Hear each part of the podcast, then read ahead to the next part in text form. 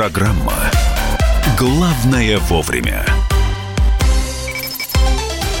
Здравствуйте, друзья. Утренний эфир программы «Главное вовремя» начинает свою работу. Мария Баченина здесь. И Михаил Антонов. Ну и э, давайте мы сразу будем переходить к новостям. Генеральная ассамблея ООН э, продолжается.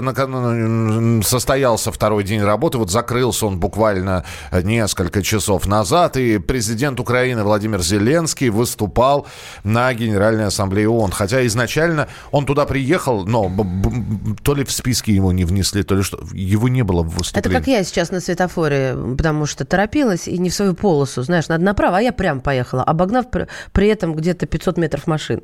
Вот примерно так же поступил и Зеленский. Президент Украины выступал и рассказал об оперном певце, который погиб в Донбассе. Певца звали Василий Слепак.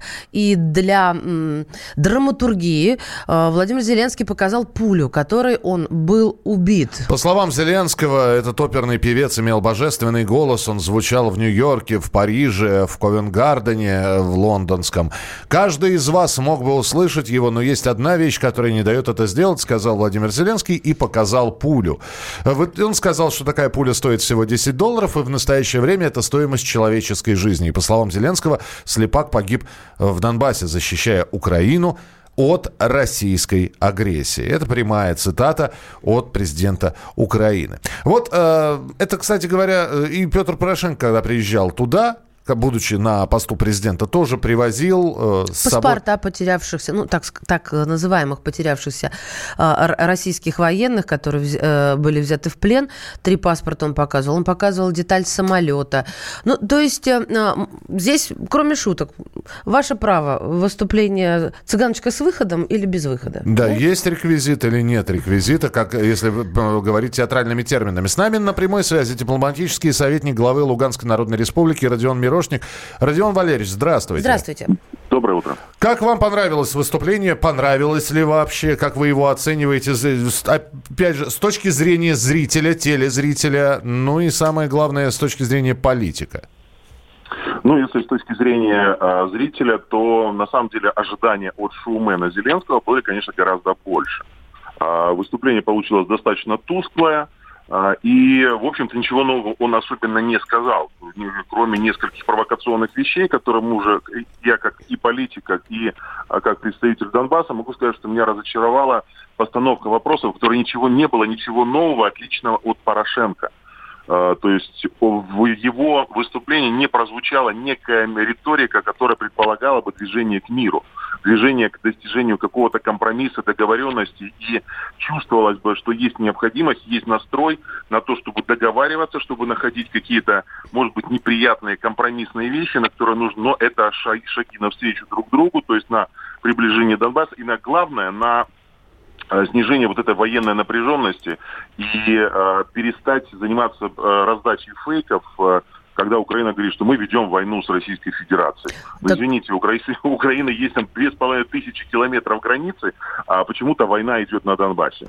Так, Родион Валерьевич, были какие-то шаги сделаны? Или этим выступлением э, господин Зеленский перечеркнул всю ту нарисовавшуюся или кажущуюся теплоту, которая случилась после обмена пленными? Я думаю, что э, на самом деле негативно, э, вот тут нам нужно говорить, наверное, уже о двух вещах, и о выступлении Зеленского в Генассамблее, и в этот же день опубликованной стенограмме переговоров с Трампом в которой Зеленский упоминает, достаточно негативно отзывается и о Меркель, и о Макроне, с которыми должен в ближайшее время, вот они постоянно накачивают ситуацию, потому что вот сейчас будет заседание нормандского формата. А, после таких заявлений и таких характеристик, я думаю, это ну, значительно отодвигает возможность проведения такого заседания, потому что это серьезные претензии, которые прозвучали в разговоре а, президентов. И э, это явно не создает э, положительную атмосферу для вот, конструктивной работы именно с гарантами Минских соглашений, именно с членами нормандского формата. Ну, а когда мы говорим э, про нормандский формат, здесь же стоит отметить, что вчера после выступления с э, Владимира Зеленского еще состоялась его встреча с Дональдом Трампом, и одно из предложений Украины расширить нормандский формат, пригласив туда представителей США. Э, как вы считаете, такое расширение нужно или нет?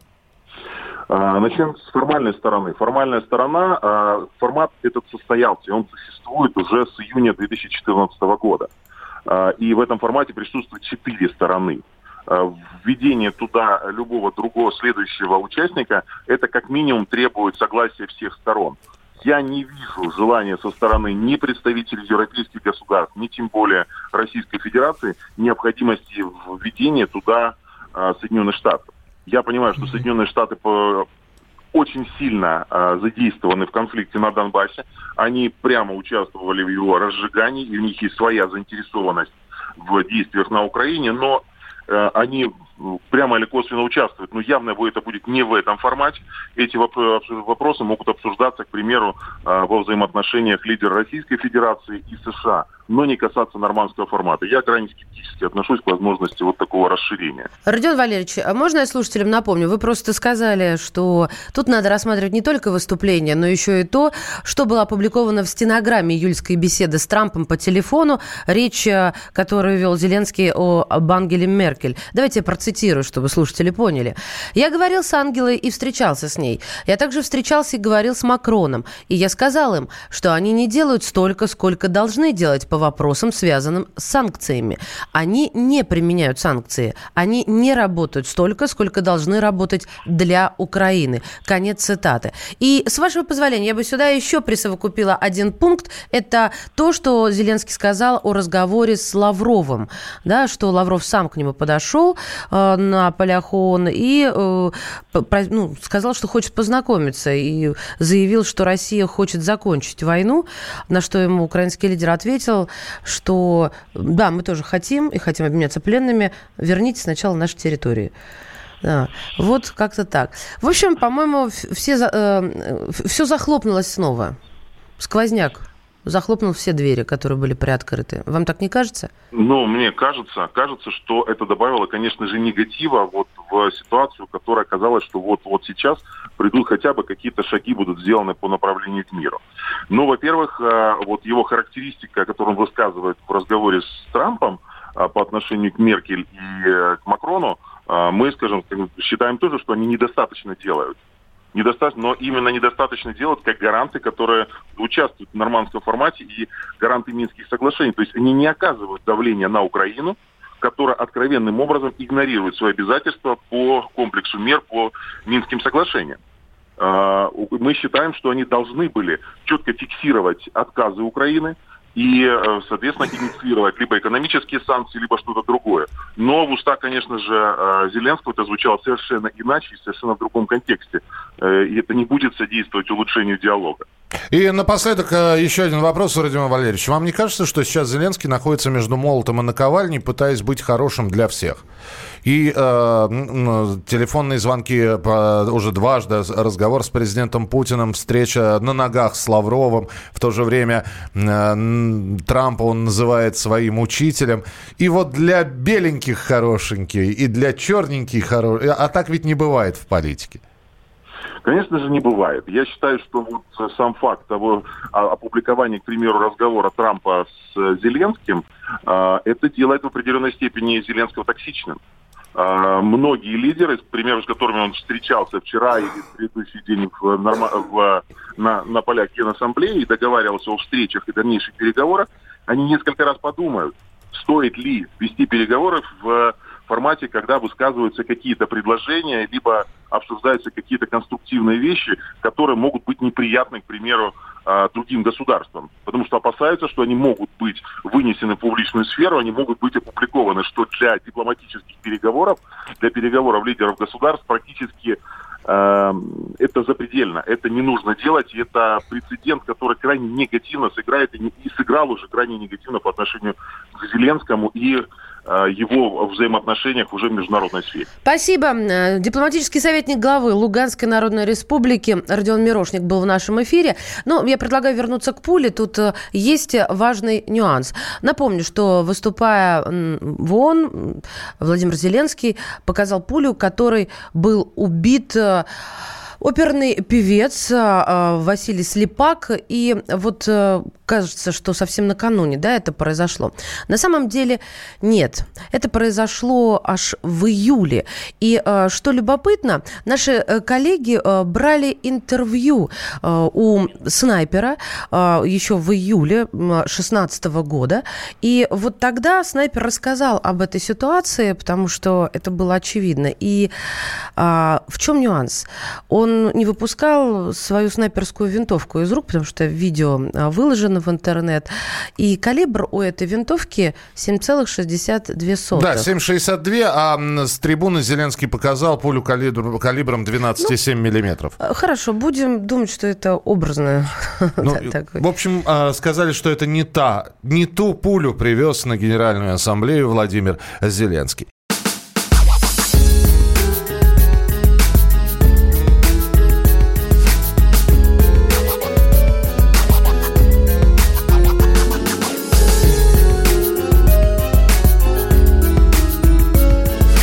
Осенний марафон на радио «Комсомольская правда».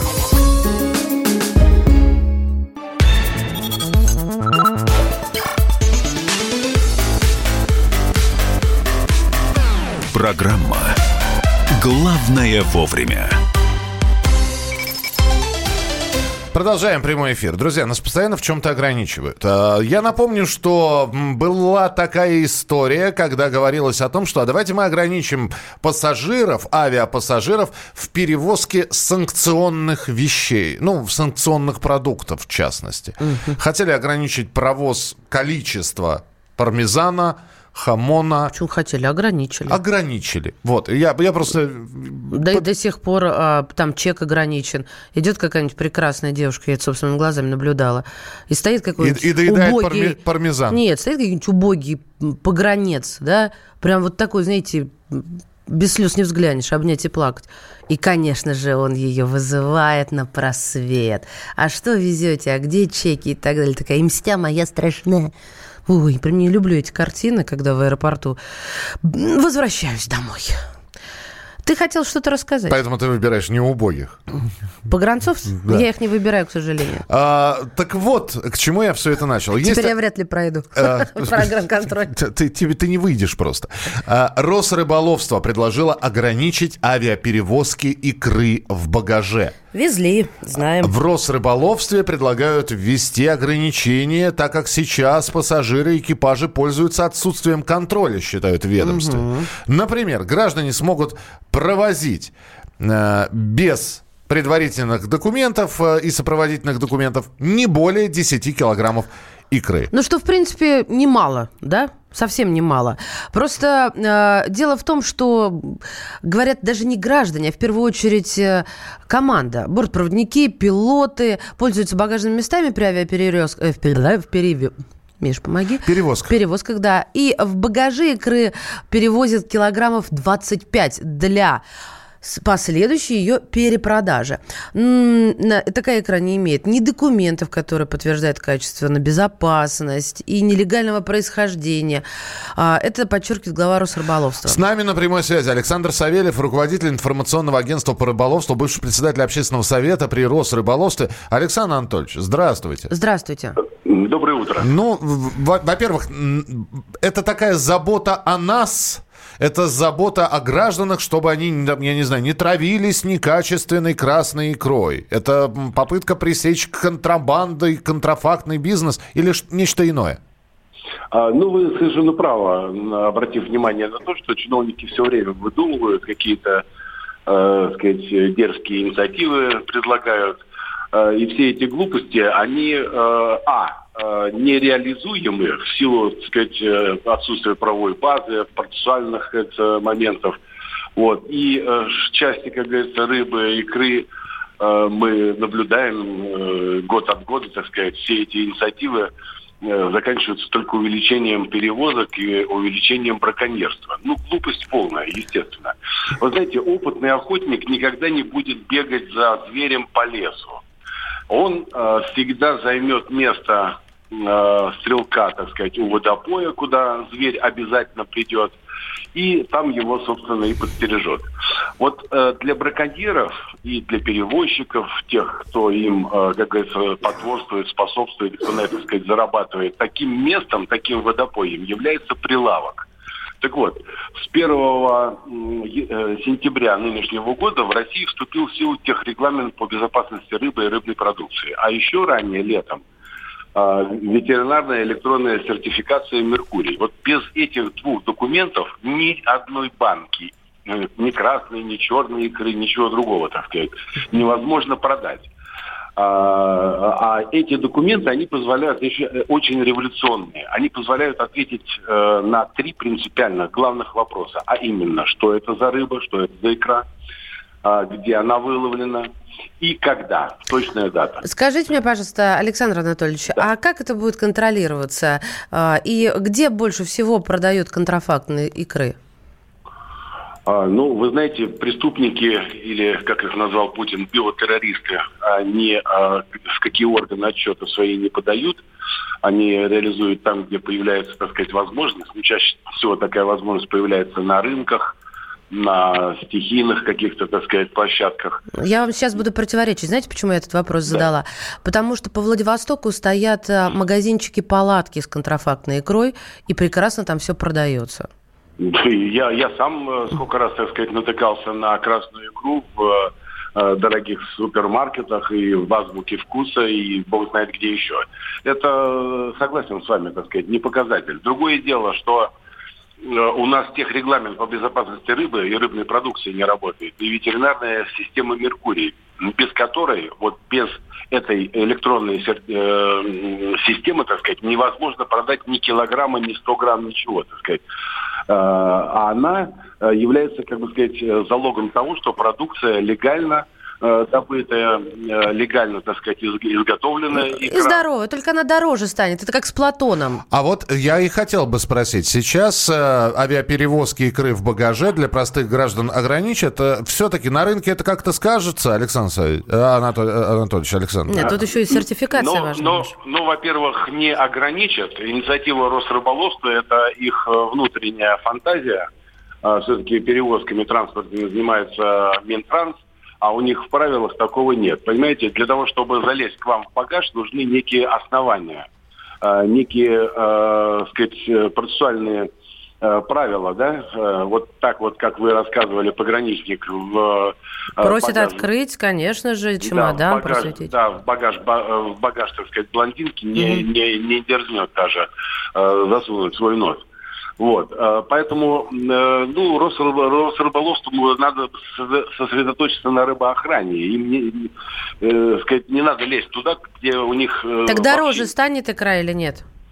Икра станет дороже, но не по этой причине. Не по этой причине. Икра станет дороже по э, трем причинам. И рыба красная, и икра к Новому году подорожают. Это вот можете даже, так сказать, бабушки-гадалки не ходить. Дело в том, что э, э, большое количество рыбы идет на экспорт и э, уезжает, так сказать, в страны Юго-Восточной Азии, прежде всего в Китай. Э, кроме того, э, на рынок, на рыночные цены давят вот этот дрянной импорт красной рыбы и, кстати сказать, красной икры из Соляски, Соединенных Штатов, э, которая Э, рыба, которая выращивается в садках, uh-huh. и, и вот, вот эта вот вся, так сказать, дрянь импортная, которая уже стоит там, более тысячи рублей за килограмм. Вот.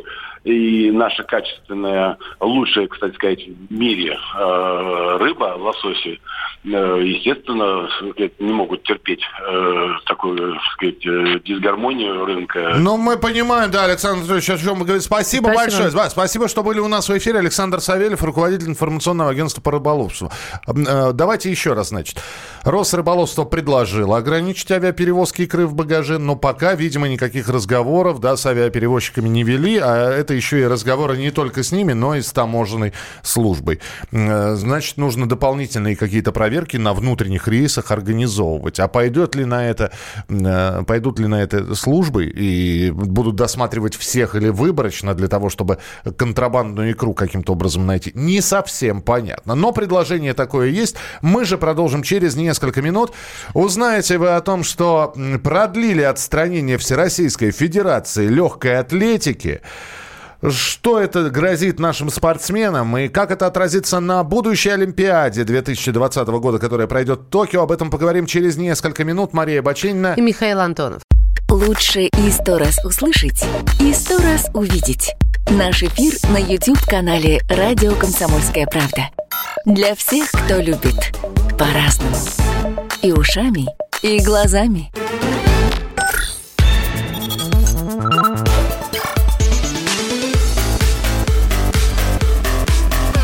Программа «Главное вовремя».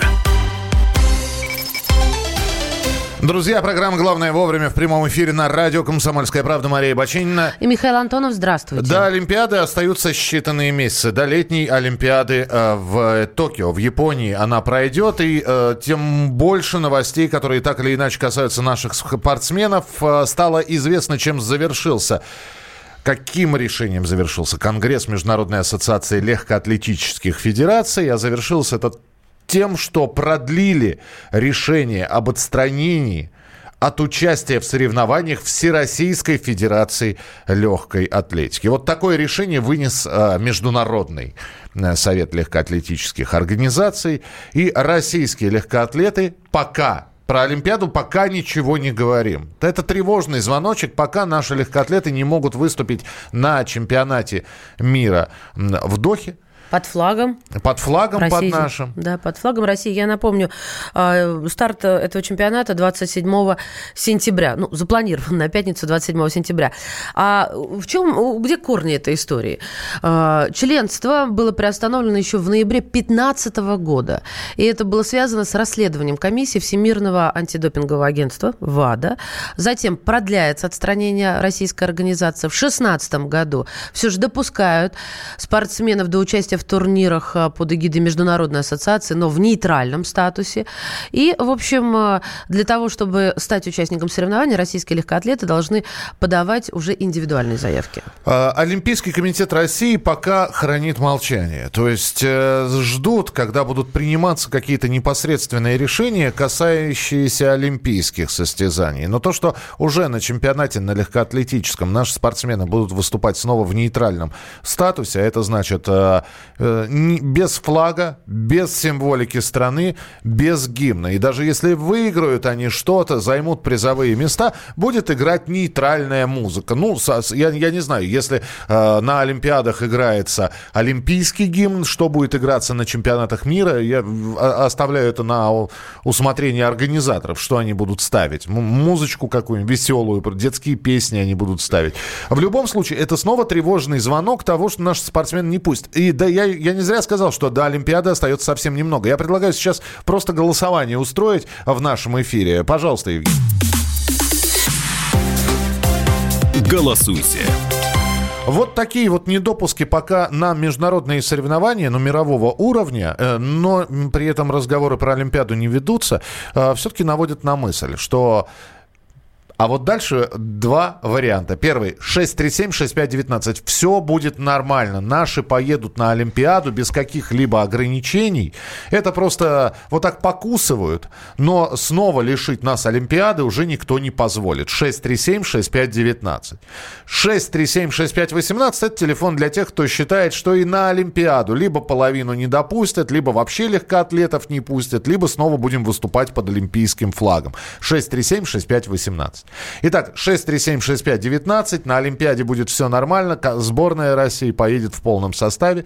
А вот это вот это все ветер такой. 6376518. Нет, это как раз и делается для того, чтобы наши поехали на Олимпиаду с ограничениями. Пожалуйста, э, код Москвы 495, ваше голосование. Ну а мы услышим сейчас мнение спортивного комментатора Дмитрия Губерниева по поводу вот этого решения о продлении отстранения Всероссийской Федерации Легкой Атлетики. Нам действительно придется очень туго. Потому что если подтвердятся какие-то истории того, что говорил Зеппельт, и, кстати говоря, пресс-секретарь Путина Песков подтвердил, что три недели дали нам на подготовку ответа, и спортивным властям страны придется так или иначе отвечать. Но здесь действительно может ситуация очень сильно развернуться. Если договоренности достигнуты, что мы едем в Токио с флагом и гимном, во-первых, мы уже легкую атлетику в очередной раз пропукали. То есть нам не дали флаг и гимн на чемпионат mm-hmm. мира грядущий. То есть мы будем по-прежнему в нейтральном статусе. Эта ситуация может очень больно по нам ударить. Самое главное, что можем сколько угодно сейчас там выступать или э, наоборот не выступать, но э, караван все равно будет идти. И возможно, мы придем, к сожалению, к тому, что санкции будут достаточно суровые, может быть, даже более жесткие, чем перед Кореей или там перед Рио-де-Жанейро. Вот это самая большая проблема. И сколько бы мы сейчас не топали, сколько бы мы сейчас не говорили по поводу гнусных инсинуаций, нужно признать, что ситуация очень тревожная. И насколько мы вот сейчас готовы подготовить какое-то объяснение всему тому, что происходило, да, возможно ли это, насколько было, в принципе, вероятно, представить, что были эти манипуляции, были ли они. Но я еще раз хочу сказать, нам нужно договариваться так или иначе. Если мы принимаем правила игры и участвуем в этом процессе, то вот этот вот, ну, если хотите, процесс самоочищения уже, наверное, нужно пройти до конца, потому что хлопать как-то дверью и принимать участие в каких-то играх альтернативных это смешно. Либо мы просто на обочине процесса, либо мы в этом процессе принимаем участие.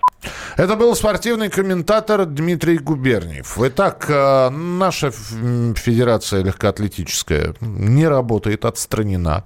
А, продолжается исследование проб, которые РУСАДА, Российское антидопинговое агентство, предоставило Всемирному антидопинговому агентству вот ВАДА. Как, вот как раз здесь нужно прочитать сообщение, а что опять не так. Не все в курсе, не все в курсе, что же опять случилось. Позволишь я двумя предложениями? Хорошо. А, РУСАДА по требованию ВАДА предоставила анализы спортсменов. ВАДА стала изучать эти анализы, но появилась информация от журналистов, что ВАДА не досчиталась ряда анализов. И под пристальное внимание, что, дескать, то ли пробы были подменены, то ли изъяты просто. И, под э, угрозой находятся имена 14, и, кстати говоря, легкоатлетов. Вот что случилось.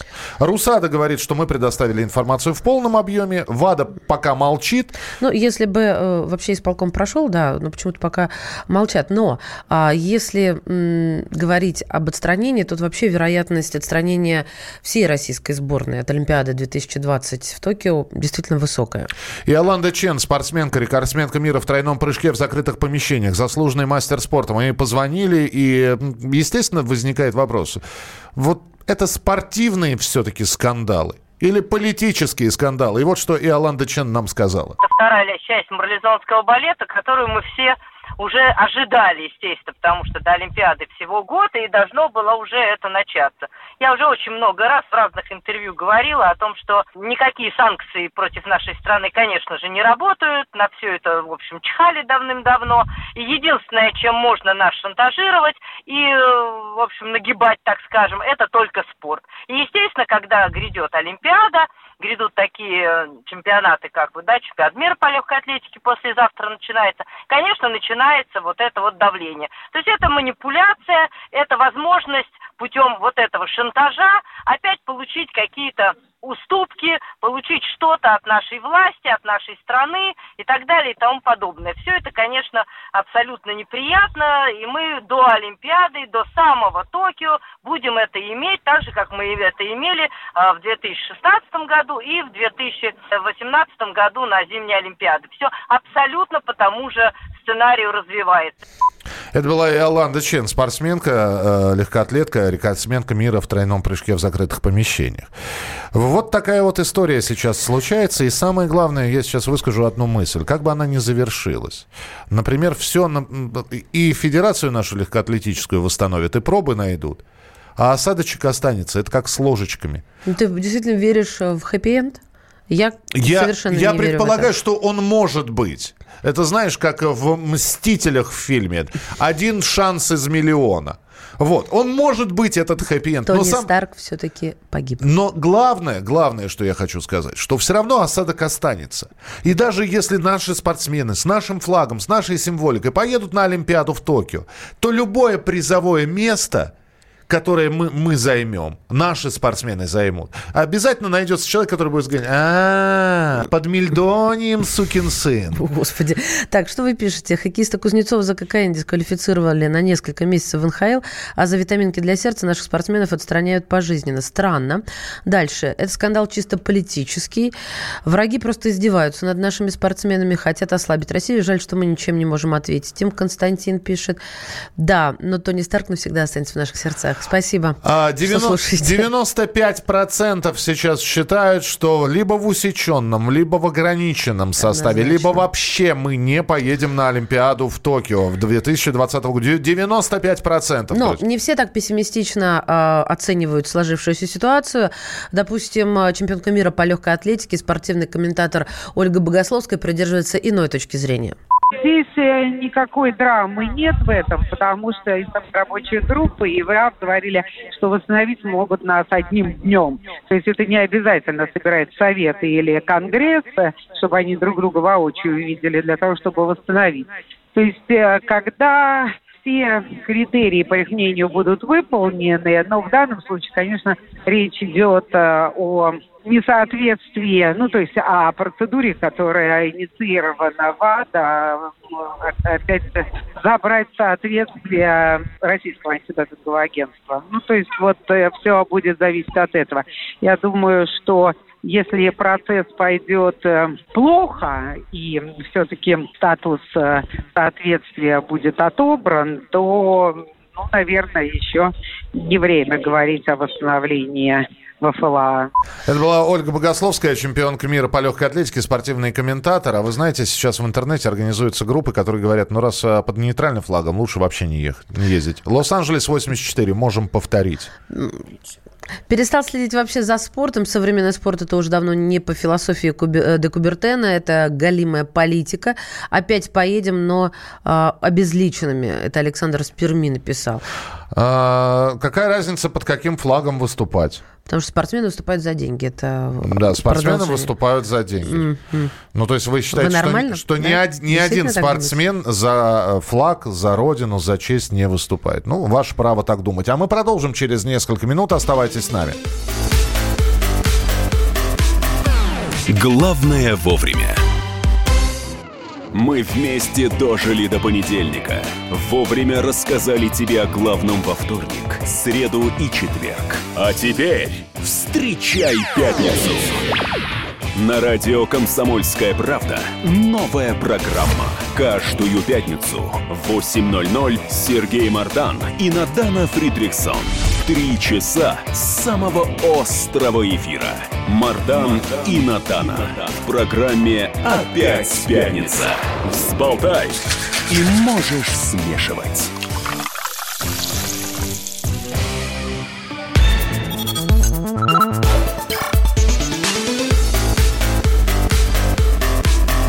Программа «Главное вовремя». Итак, мы продолжаем прямой эфир программы «Главное вовремя». Мария Баченина. Михаил Антонов. И прямо сейчас, внепланово, а почему внепланово, объяснит ведущие рубрики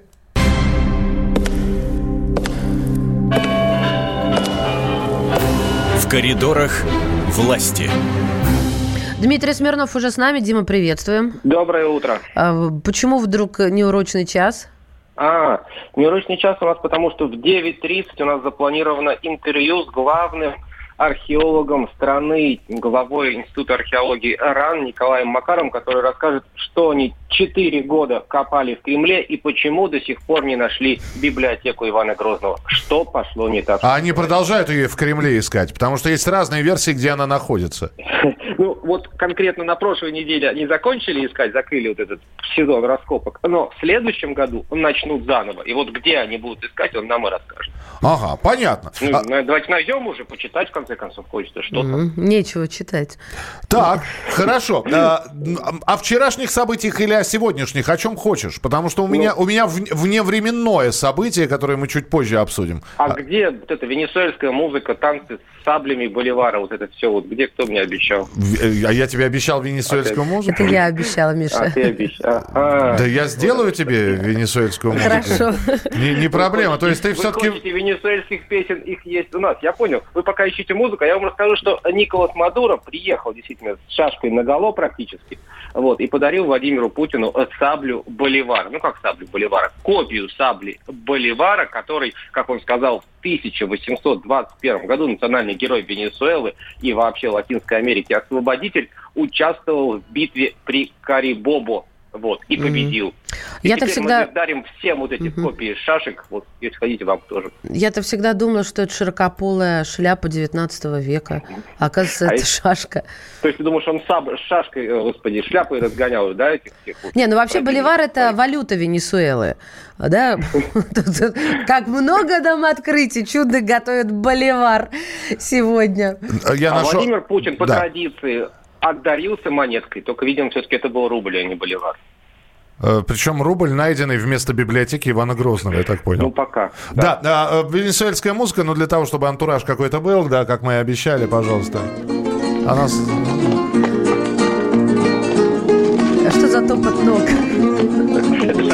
Это, ша- ша- это шаги по Кремлю, это, это они в, Так, в танцах Меня интересует а, а, присвоение космодрома Восточный имени Путина. Мне как-то даже неловко.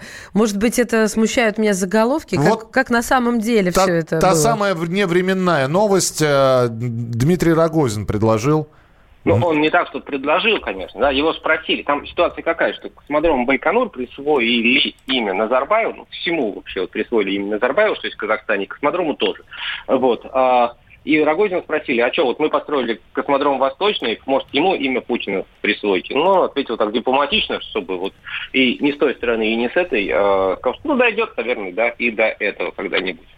А, Мы сегодня обсуждали в самом начале этого часа выступление Владимира Зеленского, президента Украины, на трибуне Генеральной Ассамблеи ООН. Он появился, кстати, выступление у него было на украинском языке. А а дальше Трамп. Э, С Трампом была встреча, и Трамп пожелал Зеленскому договориться с Путиным. То есть я вам желаю, Владимир, договориться с Владимиром. Владимировичем. Владимировичем, вам, Влади- Владимир.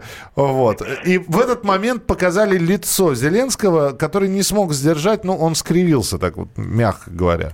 А это было хуже, чем у Греты, когда она на Трампа смотрела? Или, э, или как? Это, по, это по было, трехбальной это- шкале? Это, было совсем не Грета, я скажу. Про- Грета, это, Грета это уже, знаешь, это единица измерения, да, вот чистого лица или какого. Ну, тогда 3,5 38 Греты, Грет там и- Выражение лица Зеленского. Да, ну там примерно 38 Грет было на лице тогда. Ну вот, в ближайшее время, как мы надеемся, если все-таки перестанет буксовать переговорный процесс, а что, октябрь уже практически наступил, как писал Пушкин, а, вот, то есть в ближайшее время, там, две-три, может быть, ну, как предполагается, недели действительно должна состояться какая-то встреча в нормандском формате, и там вот Владимир попытается договориться с Владимиром Владимировичем, ну или наоборот. Хотя я не знаю, как сейчас они будут, вот как будет э, Зеленский договариваться действительно с Меркель и Макроном после того, как он нажаловался на них Трампу, и это все стало известно. Будут ли они вообще с ним говорить теперь? Что сегодня, Дим? Сегодня рабочие встречи. Вчера Путин обсуждал э, с правительством, э, как понять э, доходы граждан. Сегодня вот будут более, так сказать, подробные доклады членов экономического блока. А, кстати, вчера же состоялось выступление на этом сложном конгрессе, который мы, мы замучились выговаривать вчера. Кудриных. Кон- конгресс Кудриных. Как Кудрины встретили... Международное сообщество Кудриных, ну, именно так мы иностранных банкиров назвали, э, собралось вчера, чтобы послушать президента. Были ли впечатлены эти люди? Ну, а на самом деле они были просто счастливы, что к ним, к ним приехал Путин, понимаешь ли, он там Они, недалеко они, приехал. они Кудрин, так. Да, и, и не только Кудрин, но и Путин. Вот, а там недалеко это было в Манеже все, то есть практически вышел из Кремля и зашел.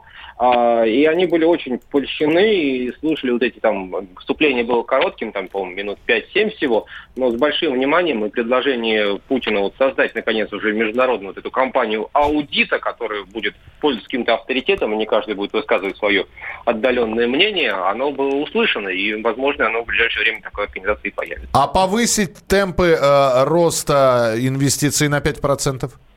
Это было на заседании с членами правительства. А, все-таки это не там было сказано. Правильно, что ж сразу шокировать банкиров-то, да? Дескать. Банкиры вообще тут, да, они считают только. Вот, это там на самом деле был, Путин попросил рассказать, наконец, уже Орешкин, что конкретно вы предлагаете. Буквально он сказал. Орешкин минут 10 предлагал, но, честно говоря, там мало кто, кроме Путина, по-моему, понял, что он предлагает. Он жаловался на инвестклимат, на суды, на, в общем, недоверие к банковской системе. Вот, рассказывал про навес, который возник в результате того, что вот обещали деньги в этом году на нас проекты, а Центробанк прикрутил, понимаешь, финансирование, и в этом возникло ожидание, из-за этого возникла дефляция. Но это тоже была какая-то очень сложная система, я не знаю, как это объяснить. Хорошо. Подтвердился визит э, Владимира Путина в Венгрию 30 октября, но до 30 еще поездка. Сегодня, э, сегодняшние планы – сегодняшние планы? Как раз вот встреча с э, экономическим блоком. И все. И, а ну, ну, ну, пока да, а там, а там посмотрим. Наверняка, Дим, появится обязательно что-то, что, может быть, в, твоего внимания не будет, твоим вниманием не будет обделено, а э, мы об этом завтра уже обязательно услышим в программе «В коридорах власти», в рубрике «В постоянной», Спасибо. которую ведет Дмитрий Смирнов. Мы же продолжим через несколько минут. Оставайтесь с нами в начале следующего часа. Новые темы для обсуждения про уголовную систему тему поговорим. Оказывается, шанс на оправдание в российских судах не превышает 1%. И вообще э, Россия уже становится не страной налогов, а страной штрафов. Сколько их, этих штрафов, об этом мы также поговорим в следующем часе. Радио «Комсомольская правда». Более сотни городов вещания – и многомиллионная аудитория. Иркутск 91 и 5 FM. Эм. Красноярск 107 и 1 FM. Эм. Вологда 99 и 2 FM. Эм. Москва 97 и 2 FM. Слушаем всей страной.